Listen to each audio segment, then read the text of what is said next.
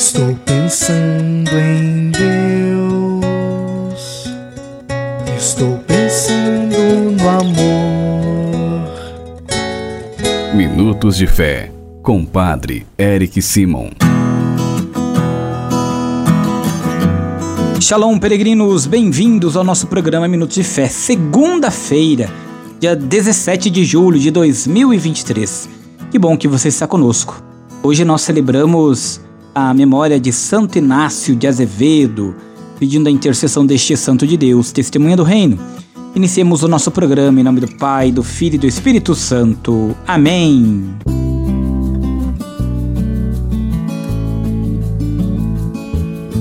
No início do nosso programa, antes de escutarmos a boa nova do Evangelho, vamos juntos fazer a invocação ao Espírito Santo. Reze comigo e peça ao Espírito Santo que venha sobre você, sobre todo o seu dia. Vinde, Espírito Santo, enchei os corações dos vossos fiéis e acendei neles o fogo do vosso amor. Enviai o vosso Espírito e tudo será criado, e renovareis a face da terra. Oremos. Ó Deus que instruíste os corações dos vossos fiéis com a luz do Espírito Santo, fazei que apreciemos retamente todas as coisas segundo o mesmo Espírito e gozemos sempre de Sua consolação. Por Cristo Senhor nosso. Amém. Peregrinos, irmãos e irmãs, o evangelho que nós iremos escutar nesta segunda-feira é o evangelho de São Mateus, capítulo 10, versículos 34 até o capítulo 11, versículo 1. São Mateus, capítulo 10, a partir do versículo 34 até o capítulo 11, versículo 1. Você acompanha comigo agora. Santo Evangelho. Proclamação do Evangelho de Jesus Cristo segundo São Mateus. Glória a vós, Senhor. Naquele tempo disse Jesus a seus discípulos: Não penseis que vim trazer paz à terra. Não vim trazer a paz, mas sim a espada. De fato, vim separar o filho do seu pai, a filha de sua mãe, a nora de sua sogra. E os inimigos do homem serão os seus próprios familiares. Quem ama seu pai ou sua mãe mais do que a mim, não é digno de mim. Quem ama seu filho ou sua filha mais do que a mim, não é digno de mim. Quem não toma sua cruz e não me segue, não é digno de mim. Quem procura conservar a sua vida vai perdê-la e quem perder a sua vida por causa de mim vai encontrá-la. Quem vos recebe a mim recebe, e quem me recebe recebe aquele que me enviou.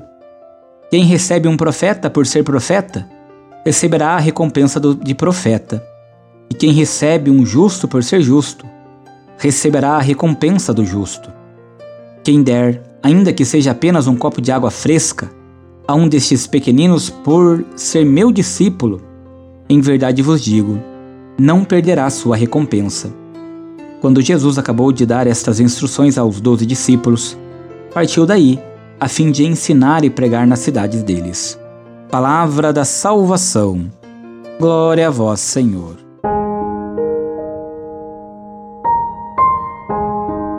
Queridos irmãos e irmãs, Jesus veio trazer a paz dos filhos de Deus.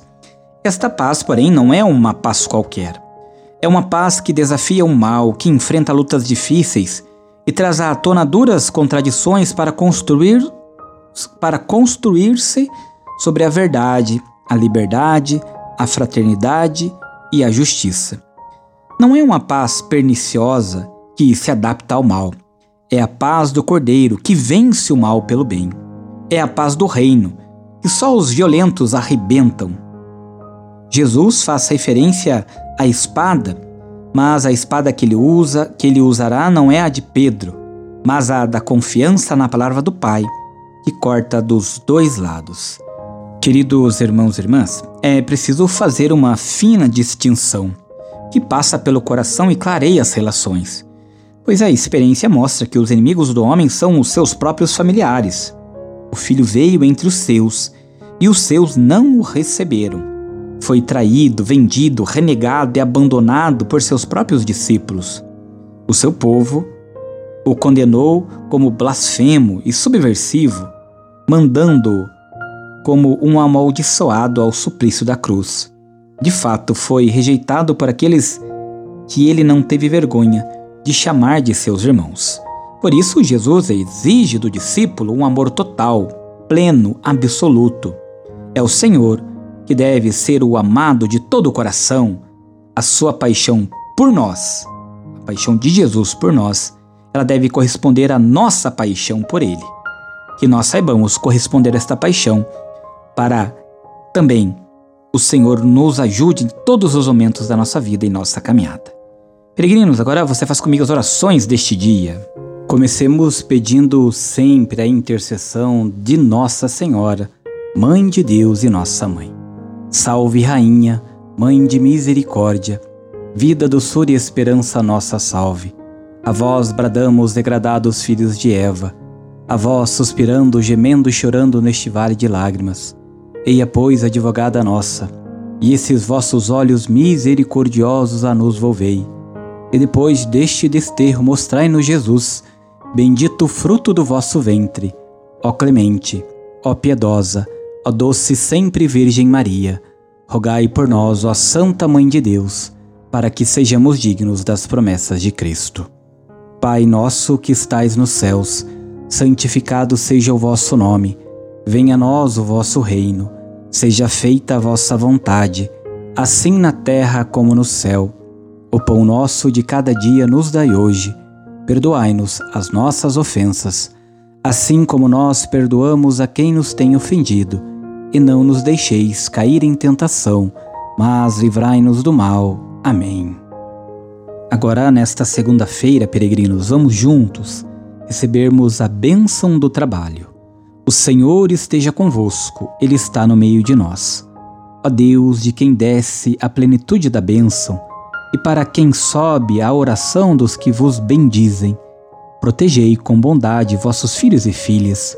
Concedei-lhes que, trabalhando com diligência, colaborem no aperfeiçoamento da criação, assegurem seu sustento e os de seus familiares e se esforcem para promover o progresso da sociedade e a glória do vosso nome, por Cristo nosso Senhor, que nesta segunda desça sobre todos os trabalhadores e aqueles que procuram emprego a bênção do Deus Todo-Poderoso, Pai, Filho e Espírito Santo. Amém. A nossa proteção está no nome do Senhor, que fez o céu e a terra. O Senhor esteja convosco, Ele está no meio de nós.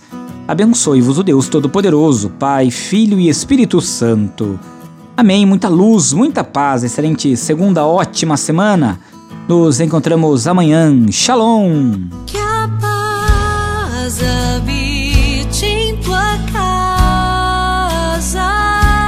Que a paz esteja.